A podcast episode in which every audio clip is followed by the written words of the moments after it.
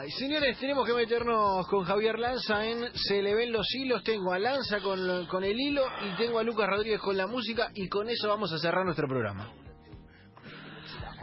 Rápido, el Se le ven los hilos de hoy tiene que ver con deportistas que brillaron en dos deportes o que fueron eh, conocidos por uno, pero que pocos saben que tuvieron otro tipo de, de carrera. Eh, por ejemplo, si yo le digo Jim Thorpe, usted me va a decir, no, bueno, no sé quién es, no lo conozco. Bueno, para muchos en Estados Unidos, el atleta total de todos los tiempos. ¿El atleta total?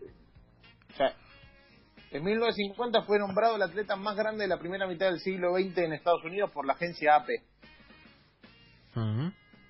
¿Sí? Eh, Además de, de ganar oro olímpico en las pruebas de pentatlón y decatlón, fue profesional en fútbol americano, béisbol y jugó básquet a nivel universitario y profesional. Wow. Ah, como un artista, como un artista, o un artista, un deportista 360, una plataforma Claro, 360. Todo, todo, todo, todo, todo, todo, todo, todo. Eh, después hay otros como que ya hablamos, como, como Bo Jackson, que yo les dije que era como eh, en ese dibujito que hacía con Wayne Gretzky y Michael Jordan, que era un jugador, un corredor muy bueno eh, de fútbol americano que fue el único en jugar los dos juegos de estrellas, el de fútbol americano y el de béisbol. Ah, muy bien. El único en la historia. Muy bien. Locura. Sí, lo has ¿Sí? contado. Es tremendo ese. ¿De Increíble. qué jugaba en la NFL? Era corredor. Era un corredor increíble. después de ser quarterback.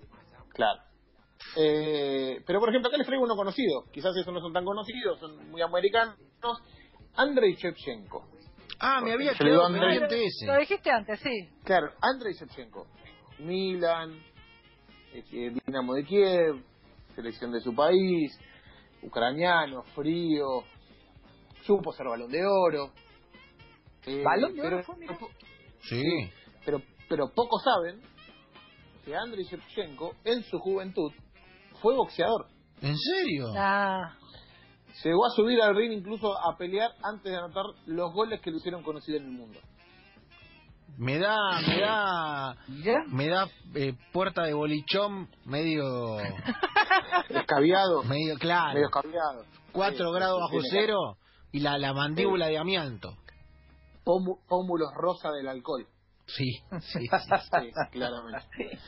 Eh, otro caso muy importante, ahora que estamos hablando de la NBA, es Will Chamberlain.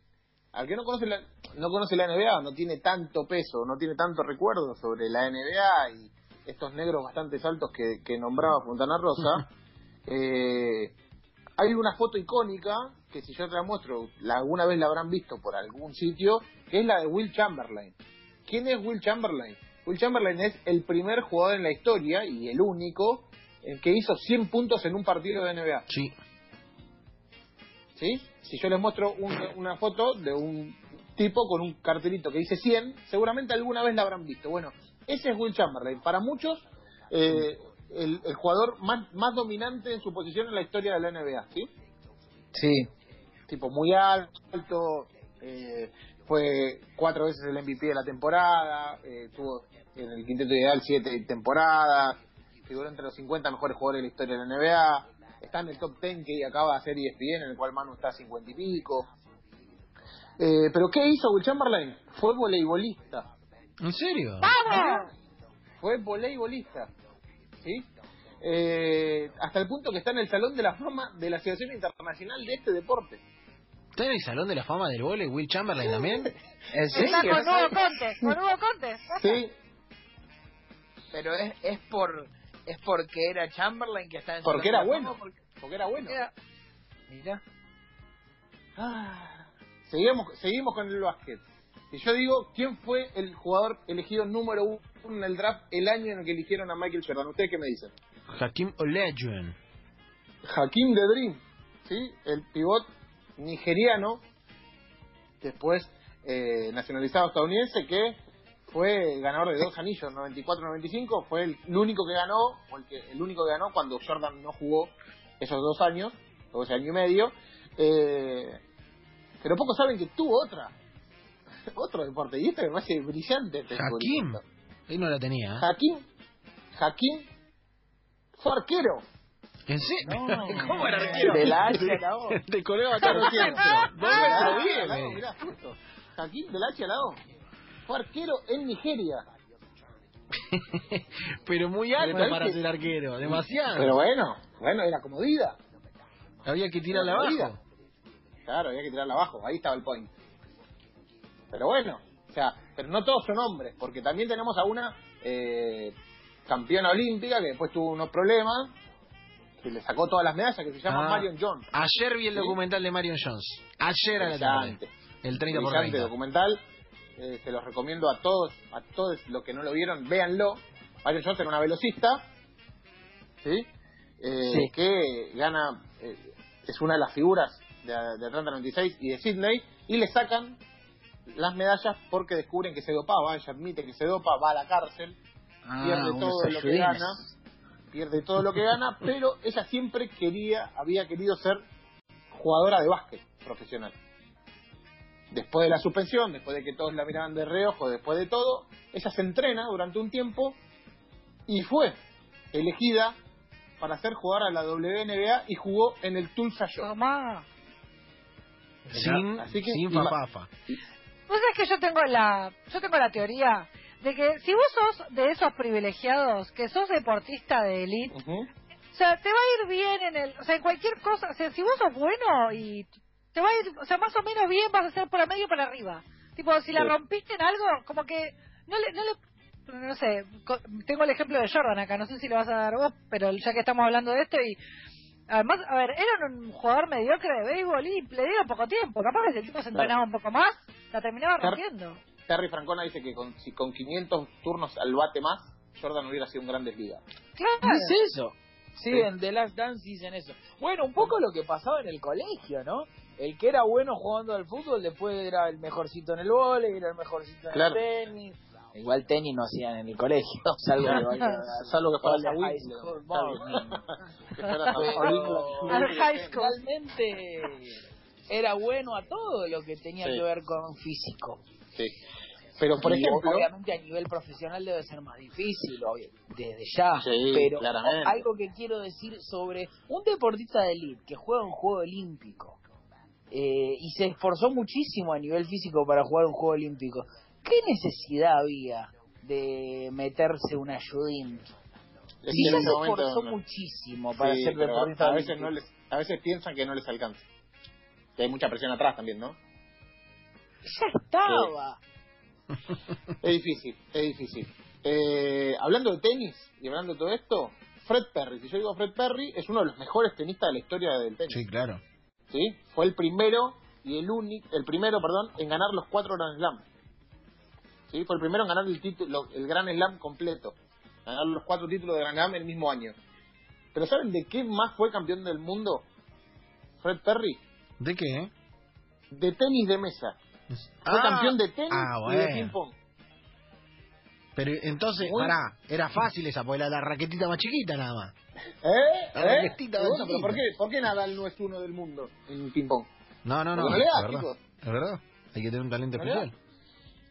Eh, otro, yo le digo, ¿quién es el único jugador en la historia que hizo un hat-trick en una final del mundo de fútbol? Un hat-trick hat- en una final de... Pará, uh, me, me, me agarrás ahí medio... La tendría que pesar. Es el inglés Geoffrey Hurst, Jeff Ah. Hurst, que hizo los tres goles en la victoria de, eh, tres de los cuatro goles, Sí, perdón, sí, en la victoria de Inglaterra sobre Alemania en la final del 66. Sí. ¿Sí? ¿Se acuerdan? El famoso gol invisible, el gol fantasma, que no entró, que entró, que no sé qué. Bueno, además de eso y de tener ese privilegio, que va a ser muy difícil que se lo rompan, fue eh, profesional de cricket. Bueno el cricket, ¿eh? Bueno el cricket. Y jugó profesionalmente para dos equipos, no para uno. Eh, la- las crónicas de ese momento dicen que no era tan bueno como en el fútbol, pero para ser profesional del cricket, un deporte en el cual en Inglaterra y en todas sus colonias, sus países que fueron colonizados por alguna vez, eh, sea India, sea Pakistán, sea toda esa parte de- del mundo, sea Australia, eh, son muy buenos. Él fue profesional de cricket. Tomá. Miércoles. Para, para ir terminando y dejarle eh, lugar a, a Luquitas, aunque tengo más, le- lo, lo voy a terminar No, con... tirá, tirá y mañana tiro el tema. No, no, voy a terminar con Lolo Jones. Lolo Jones eh, una gran velocista, campeona del mundo, eh, campeona del mundo en 60 metros con vallas en pista cubierta, ¿sí? una flecha. Básicamente, yo le digo Jamaica bajo cero. ¿Qué me dicen ustedes? El amo, amo, peliculón. Bueno, gran película. ¿De qué, se- de qué deporte estamos hablando? Del box. Bobsled. ¿Sí? Jamaica. ¿Sí? Bueno, Lola Jones la llamaron para que sea parte del equipo de bobsled y también fue campeona del mundo. Bien, do- eh, metió doblete, porque claro, los que corrían rápido podían andar en el bobsled. Sí, metió doblete. Metió doblete me parece eh, bueno. Y el último es un caso actual. Sí. A ver. Es un deportista australiano, se llama Ellis Perry, que juega en el fútbol americano, pero a la vez también juega en cricket. Y ya Pero jugó son- los mundiales, son dos, dos, dos- Son dos incompatibles. distintos. Bueno, el tipo es tan bueno que se las ingenia para jugar a los dos deportes. Pa- para Allen Iverson, y pues, recomiendo el documental Claro. de Netflix, era quarterback de fútbol americano y buenísimo Claro. aparte. Era Decían que iba al draft y tuvo que decidir si fue al draft del NBA al final. Bueno, tenemos tenemos Slatan con Taekwondo.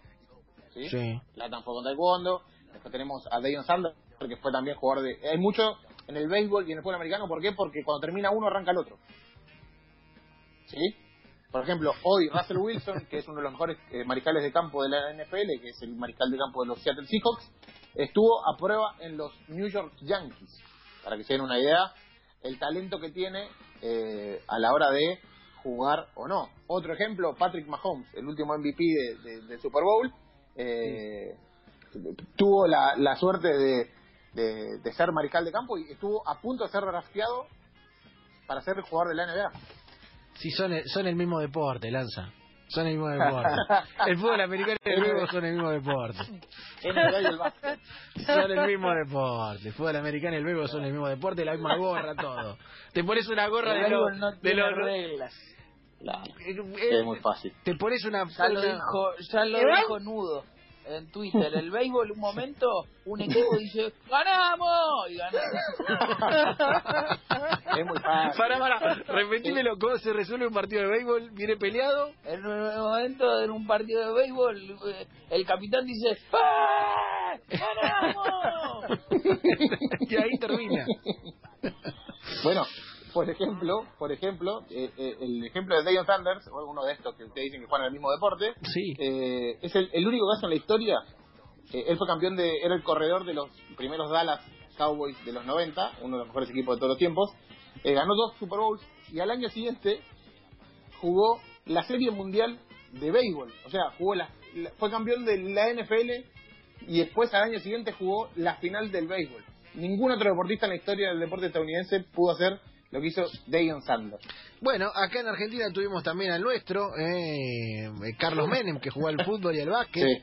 eh, que jugaba al tenis con Gabriela Sabatini. Eh, tuvimos al nuestro, Eh, que jugaba todos los deportes, que hacía el no look pass, que después jugaba de 5 al lado Batista.